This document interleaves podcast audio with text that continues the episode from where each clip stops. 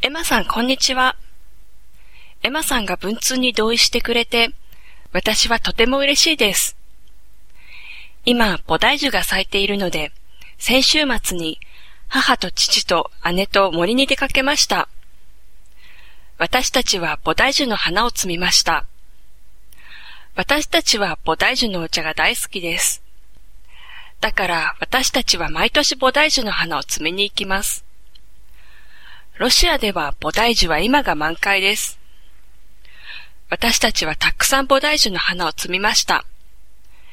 今、摘んだ花をアパートで乾かしています。